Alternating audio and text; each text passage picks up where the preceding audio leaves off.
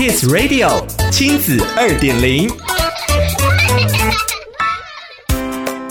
欢迎收听亲子二点零单元，我是 JoJo。谈到教养，我们多半会觉得这是教育、心理或社会学的范畴。然而，有经济学家尝试用经济学的角度诠释家庭教养行为。今天的亲子二点零，就让我们来聊聊从经济学看育儿，金钱如何影响爱与教养。Música 于耶鲁大学的法布里奇欧·兹里波提以及西北大学的马蒂亚斯·德普克，受到诺贝尔经济学奖得主 Gary Becker 的启发，在美国与瑞士这两大国家科学基金会的研究益助下，将经济学分析视野运用在家庭决策上，为诠释家庭教养行为开展出宏观的风景。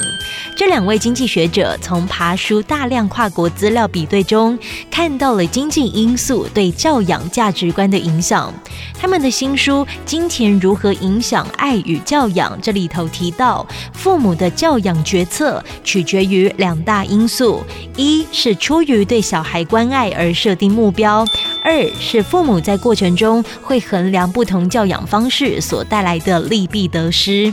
他们发现到，如果父母预期社会将会变得更加不平等，为了让下一代能在竞争激烈的环境中生存，他们会积极参与并干预小孩的生活，以帮助孩子面对未来。调查资料也会强烈的显示，贫富不均确实是各国父母选择更放任或更密集教养的关键因素。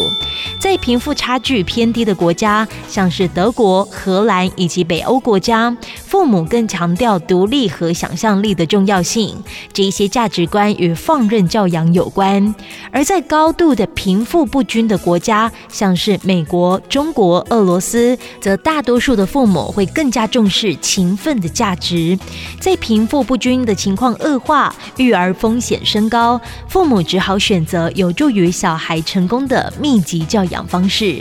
谈到教养方式，所得不均比整体经济发展程度更具关键影响。从研究中发现，低度的贫富不均、教育投资报酬率低的国家，父母较为被动；高度的贫富差距、教育投资报酬率高的国家，父母不仅较为权威，而且更常会灌输小孩实现远大目标的动力。像是教养方式被动的瑞典，贫富不均程度相当低；成就导向的瑞士，贫富不均程度相当高。至于忧心忡忡、直升机父母当道的美国社会，贫富不均的程度更是明显。